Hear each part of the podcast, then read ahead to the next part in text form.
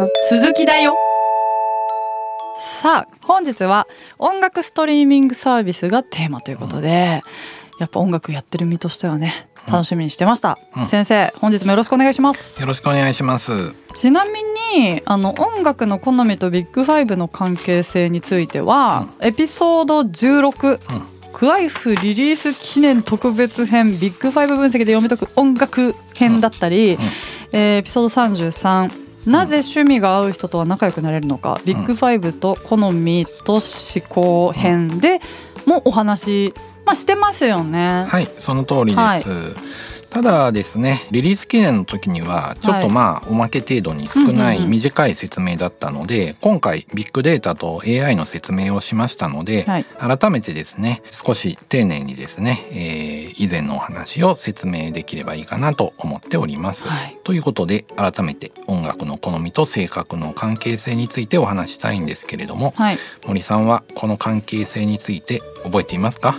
えっと特に印象的だったのが、はい、なんか神経症傾向高い人がうん。レディオヘッドを好むっていう話がもう私の中でまさにって思っちゃって、あの私レディヘ大好きなんで。ね。うん。だからあ確かにあれを好む人は神経症傾向高いだろうなみたいなのがもうズバッとはまりましたね。うん。まあでもあとはなんか外交性高い人がなんかソウルが好きとか,、うんうん。開放性高い人がクラシックとかブルースジャズうんとか協調性高い人がカントリー、うん。ポップスが好きとかなんかそその辺は覚えてるんですけど、今回詳しく聞けるってことで楽しみにしてますが、はい、はい、えーとまあ、前回のちょっとおさらいとかもね、えーしていくといいかもしれないので、はいちょっとね見ていきましょうかお願いね。します。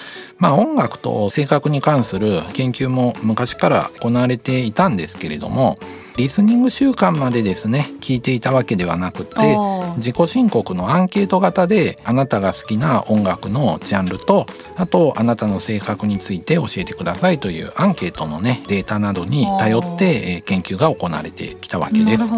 ところが今回のシリーズにありますようにビッグデータの時代が、えー到来しましてうん例えば Spotify といったですねメディアであればですねユーザーが聴いている音楽をですねデータとして集めることができるように、うんえーなったわけなんですよね。はい。そこでですねその、えーリスニングの履歴と性格の関係を、えー生のリスニングデータとの関係から調べることが可能になったわけです。はい。まさにビッグデータの時代ならではの研究ということになります。そうですね。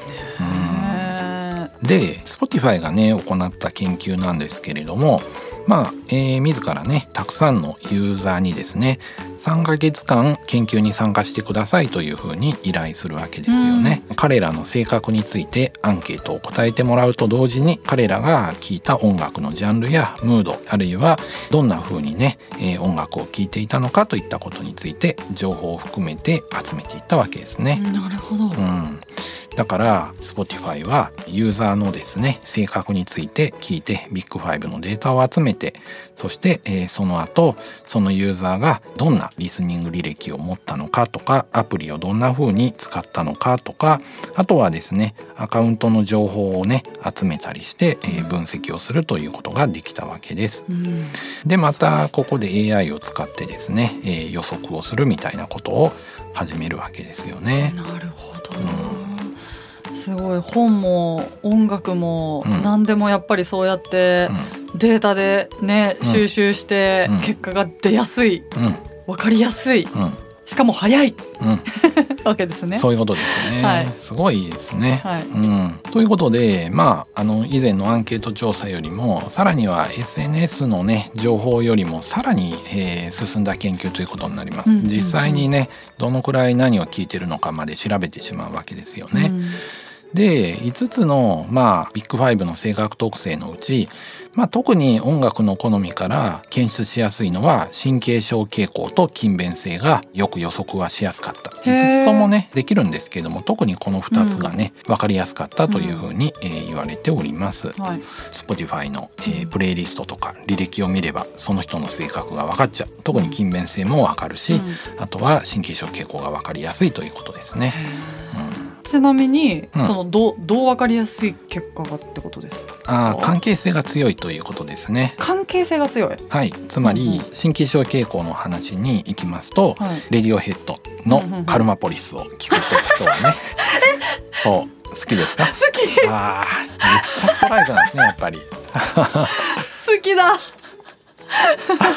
うわー 面白い、はい。うん。これがねものすごく関係してるよって 関連性の強さが強いもんですから予測しやすいってことですね。うん、でもすごいストライクでね ハマるんですね。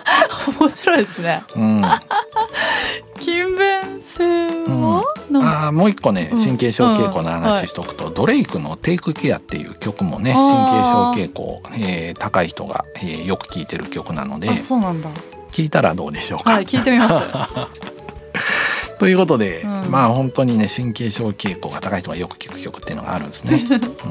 面白い、はい。曲まで出ちゃうんだ、うん、うん。出ちゃ出たってことなんだ。そうです。それはね、あの従来のアンケート調査だと、うん。えーまあ性格聞いた後、あなたが好きな音楽のジャンルは何ですかぐらいまでしか聞けないわけですよはいはいはいはねい。で、Facebook の情報とかだとある程度は聞けるようになるんですけど、それでもやっぱタグとか使ったりしてうん。分類してから、えーデータ取るんですけれども、Spotify になるともう何を聞いたかまでピンポイントでデータが取れて、そうですよね。そう。しかも大量のデータがあるもんだから、あこのアーティストのこの曲聴いてるやつはこういう性格だってとこまでいっちゃうわけですね。面白うん。い、より細かいねそうですね。と。ころまでわかるんだ、うん。でも私もこの論文読んで、うん。ああそうかすごいなって思ってたんですけれども、うん。どこまで当たるのかなとかね、うん。えーちょっと疑問に思いながらね感じるところがあったんですけど、うん。その森さんがね、えーこの話をした時に そのレディオヘッドの話した時におおって。そこがちょっとハマりすぎちゃったね。ねハマりすぎてねずーっとそれ以来私もねそのことを覚えてる。そっかでも、うん。なんか確かにジャンルで言うと広すぎて、クラシックね、うん。あの開放性がクラシックとかも、いやつってもクラシック好きなそうじゃないね、うん。人もいるしなとかちょっとでかすぎるとね、うん。なんか広すぎるとピンとこなかったりすることもあるけど、まあでもねそういう傾向の話ですもんね。うん。そうですよね。まああとですね、どの音楽を聴いてる人がどの性格なのかっていう話をここまでしてきたんですけど、はい、聞き方とかもねあるわけですよね。はいはいはい。つまりより狭い時間に集中してリスニングをするっていうのは、えーどういう性格の人なのかというふうにね、あえー見ますと誠実さのスコアまあ勤勉性が高い人ほど短い時間に集中してリスニングを聞くというね、はあえーことが言われております。ーはい。あとですね外交的な人はね他の人のプレイリストをね見に行って聞くような傾向があるというふうに言われてます。なるほど。うん、以前はあのお話しした時はこのアーティストを聴いてる人はこういう性格の人が多いよって話で止まってたと思うんですけども、うんそうビッグデータになるとそういうとこまで調べられちゃうわけですよ。そっかそっか、人のプレイリストを気になってそっちまで聞きに行くっていう、うん。確かにそれは正確でそうですね、うん、そうそしてあとは SNS の音楽提案に対してよく反応する人ってどういう性格だと思いますか？開放性？これもね外交え的な人がね反応がいいんでー、すね。そうなんだ。やっぱ、うんそうか。外交的な人は他の人のプレイリストを聞くし、うんうん SNS から提案されたような音楽もすぐ反応して聞いちゃうところがあるということになります。逆に内向的な人は他の人のプレイリストはあんまり聞かないし提案されても反応せずにうん。黙々と自分の好きなところを掘り下げていきますので、うん。好きなアーティストのアルバムをねよりどんどんどんどん深く、うん。えー掘り下げて発見したアーティストごとにどんどんどんどん過去の曲とかに遡っていったりね聞き込んだりするようなところがある。ということが報告されてえーおります。深掘りするわけですね。うん、そういうことですね。そっかそういう聞き方する人とすごい広く浅くん。プレイリストで流しっぱなしとかう、ん、うん、なんかいろんな聞き方ありますもんね、うんうんあとは Amazon にしても Spotify にしても提案していきますよね、えーはい。はい今週の発見みたいなものですよね、そういう、えーものに反応する人はちょっとそこはさっき森さんが考えてたところと被るんですけど経験の開放性が高い人だというわけですね。例えば、あのー何でも配信サービスの画面にあると見つけるみたいなボタンがあって、はい新しい番組とか新しい曲みたいなものをね、探して見たり聞いたりすることがあると思うんですよね。ポッドキャストとかでもねありますよね。はいそういうところでいろいろ探して聞くっていう人はこれは経験の開放性が高いというふうにね、えー言われております。そっかそっかそんな結果が出てます。なるほどな、そっかそのジャンルと性格の関係性だけじゃなくてそういう聞き方だったりね、利用の仕方でうん、わかるわけですね、うん、そこまで分かっちゃうんですよね。面白い、うん。えー谷先生はどういうシチュエーションで聞きますか？聞く時って。ああいろんなところで聞くんですけれども、まああの作業中とかはやっぱりね、うん。えー音楽聴きながら、えーやった方が効率がいいなと思いますね。それって、うん、お仕事しながらはい。とかですか、そうですね。あまあ、比較的単純な作業をする時には声が入ってるようなものとかですねよく聞くことになりますしちょっと複雑な統計処理とかするような時はクラシックとかを聞くようなことが多いのでジャズとか聞くのが多いのであんまり声が入ってない方がいいですよね。そうで。すよね、うん、声入入ってるとちょっと持ってかれますもんね、思考が。ね。はい。でもね退屈な時はね、はい。声ある方がいいですね。はいあの気分を上げるというのもありますしうんうんうん、えー眠くならないようにっていうことですよね。なるほどじゃあ結構作業中に流してるんですよ音楽そうですね。このね半年はめっちゃクワイフ聞いてると思いますよ。もう本当にね、えーとりあえず聞いておこうということでこの Amazon Music とかね、使ったりしてるんですけれどもね。まああとね聞いてんのは平井大とかねあのスローイージーみたいなリラックス系の曲は好きなので聞きますへね。いやなんか、うん。うん自分たちでうん。自分たちの曲って、うん。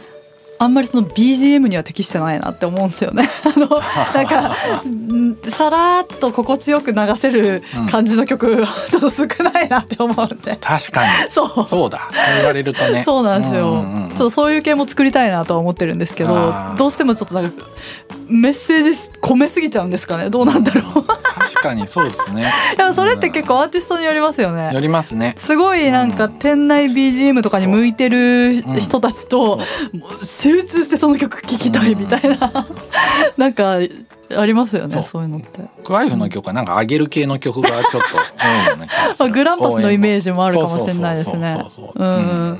あの有線流れてる、うん。あの飲食店とかあるじゃないですか。